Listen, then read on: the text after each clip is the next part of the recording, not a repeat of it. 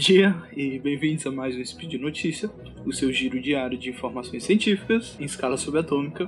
Meu nome é Antônio Lucas e hoje falaremos sobre saúde pública. No programa de hoje, a importância de um complexo econômico industrial de saúde no Brasil. Bora lá!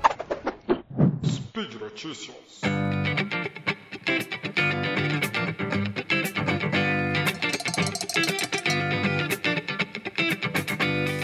Se voltarmos para um programa que publiquei lá na época das eleições, onde falo das propostas para a saúde pública dos principais candidatos à presidência, tinha vários pensamentos em comum, dentre eles a construção de um complexo econômico industrial de saúde, ou SEIS, com C, aqui em território brasileiro. Nesse pós-pandemia, muita coisa precisa ser mudada em um curto prazo no SUS. Por exemplo, as filas de espera para consultas e exames está cada vez maior. Pessoas já diagnosticadas com doenças crônicas que têm um acompanhamento de doença, dessa doença diminuído e a vacinação, sobretudo infantil, que teve uma diminuição da sua adesão. Isso também se repete no ano de 2023, tá? Isso aqui dá essa vacinação, como a vacinação vem caminhando, dá um spin de notícia por si só, que eu vou abordar no futuro. Agora, com o pensamento a longo prazo, para os próximos 5, 10 ou 20 anos, entra o Complexo Econômico Industrial de Saúde. Antes eu vou explicar o que é isso. Uh, o 6 é como uma forma de centralizar a produção de produtos químicos, como remédios, biotecnológicos, né, que seriam vacinas e hemoderivados, mecânicos, né, no caso de respiradores, e de materiais, como próteses, luvas, máscaras, isso tudo voltado para a saúde com o objetivo de tornar o Brasil independente de outros países, né? Ou seja, a produção de todos esses produtos feitos no complexo partem do zero. Por mais que, que seja a produção de coisas muito diferentes à primeira vista, né? Desde um remédio, uma luva, uma prótese, todo esse material tem o mesmo arcabouço político, né? Ou seja, o ambiente regulatório, diretrizes políticos sociais, tudo dentro do Sistema Nacional de Saúde. A gente, né, o Brasil, tem um dos maiores sistemas públicos de saúde do mundo, porém depende 80% das matérias-primas farmacêuticas vindas do, do exterior.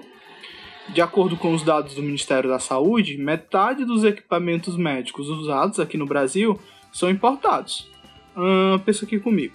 Vocês lembram do auge da pandemia, ali por 2020, 2021, quando as máscaras eram escassas, houve uma busca por respiradores, né, a busca pela compra das vacinas. Toda essa, todo esse movimento era no contexto internacional. Com seis aqui no, no nosso Brasil, tudo isso seria produzido aqui em território brasileiro e não precisaria dessa disputa. Agora que eu vou abrir aspas para a fala do Carlos Gadelha aqui, mais à frente eu vou abordar mais sobre esse cara sobre o complexo industrial, o complexo, né, aqui no auge da pandemia. Sobre o Brasil não ter um complexo aqui no auge da pandemia. Abre aspas, né? Não havia máscaras, não havia ventilador. Conseguimos fazer a vacina, mas poderia ter sido uma resposta muito mais rápida do que demos. Isso, né, foi às custas de muitas vidas. Fecha aspas. Ainda falando da pandemia, agora eu vou usar a fala da ministra Nisa, Nisa Trindade, na entrevista do Roda Viva no dia 6 de fevereiro desse ano. O link dessa fala vai estar tá aqui nas referências, tá? Abre aspas para ela. Sobre o fortalecimento do SEIS, houve um processo de desindustrialização do Brasil em produtos voltados para a saúde. Ou seja, tudo o que precisamos temos que comprar de outros países, né? Materiais simples como luvas e máscaras, até os mais complexos, como medicamentos e vacinas apesar de termos todo o aparato científico para isso, né? Os exemplos seriam a Fiocruz e o Butantan, fecha aspas. Ok, acho que ficou claro o que é o 6 e a importância de termos um aqui no Brasil. Mas como viabilizar a construção de um? Bom, aqui eu vou usar a entrevista de Carlos Gadelha, secretário do Ministério da Saúde, responsável pelo Complexo Industrial de Saúde, né? Entre o ano de 2011 até 2015 e que volta a ocupar esse cargo na atual gestão. Bom, ele fala que o Brasil, por possuir um dos maiores sistemas públicos do mundo, deve começar a produzir esse tipo de material e não ser dependente de matérias-primas farmacêuticas vindas do exterior. Além de que, para que para ser bem estabelecido um 6 aqui no Brasil, deve buscar uma forma de ser sustentável e que a partir disso incentive o desenvolvimento social e a preservação ambiental.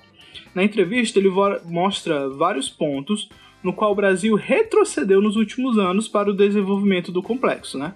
Por exemplo, o diálogo com as parcerias de desenvolvimento de produtos, a diminuição do investimento em saúde pública e a tributação dos medicamentos. Ainda de acordo com Gadelha, aqui abre aspas para a fala dele. Não se trata de simplesmente produzir alguns itens, mas de criar uma cadeia que abasteça a saúde. Ela fabricará desde produtos de menor complexidade, como ventiladores, aos ingredientes farmacêuticos ativos, essenciais para a produção de vacinas, medicamentos, equipamentos hospitalares e para exames de imagem muito, muito sofisticados. As encomendas estarão garantidas pelo próprio SUS e as demandas, né, vai dos seus 20 milhões de usuários e redes de assistência espalhado pelo todo o território. Ao invés de importar tudo isso, o Brasil produzirá internamente, gerando ocupação industrial, qualificação e desenvolvimento de tecnologia. Aqui fecha aspas, né? Isso sem falar na produção de conhecimento científico, na geração de emprego e no desenvolvimento econômico que um SEIS poderia gerar. Bom, no último dia 3 de abril de 2023, o governo Lula formou uma equipe técnica com o objetivo de formular e desenvolver o complexo aqui no Brasil, sendo essa equipe né, uma das maiores do governo, envolvendo além do Ministério da Saúde, o Ministério do Desenvolvimento, do Comércio e de Serviços. Nesse primeiro momento, é necessário uma análise né, epidemiológica e índices de gastos de cada município em todo o Brasil, onde vai mapear os medicamentos e equipamentos necessários para o combate das doenças, além da tecnologia para essa produção. O governo aposta em uma parceria da saúde pública e privada para alcançar esse objetivo do complexo, algo muito semelhante ao que foi feito anteriormente na fabricação dos medicamentos genéricos. Óbvio que essa parceria de público e privado não é algo simples e aguardemos cenas dos próximos capítulos.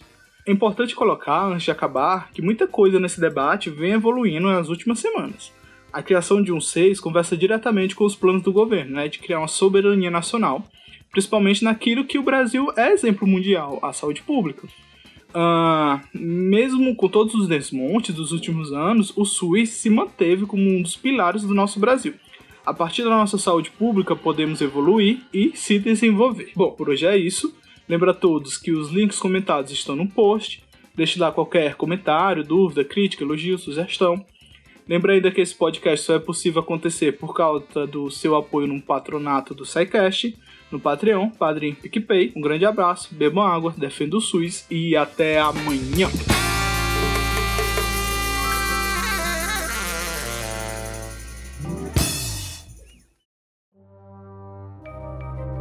Este programa foi produzido por Mentes Deviantes. deviante.com.br.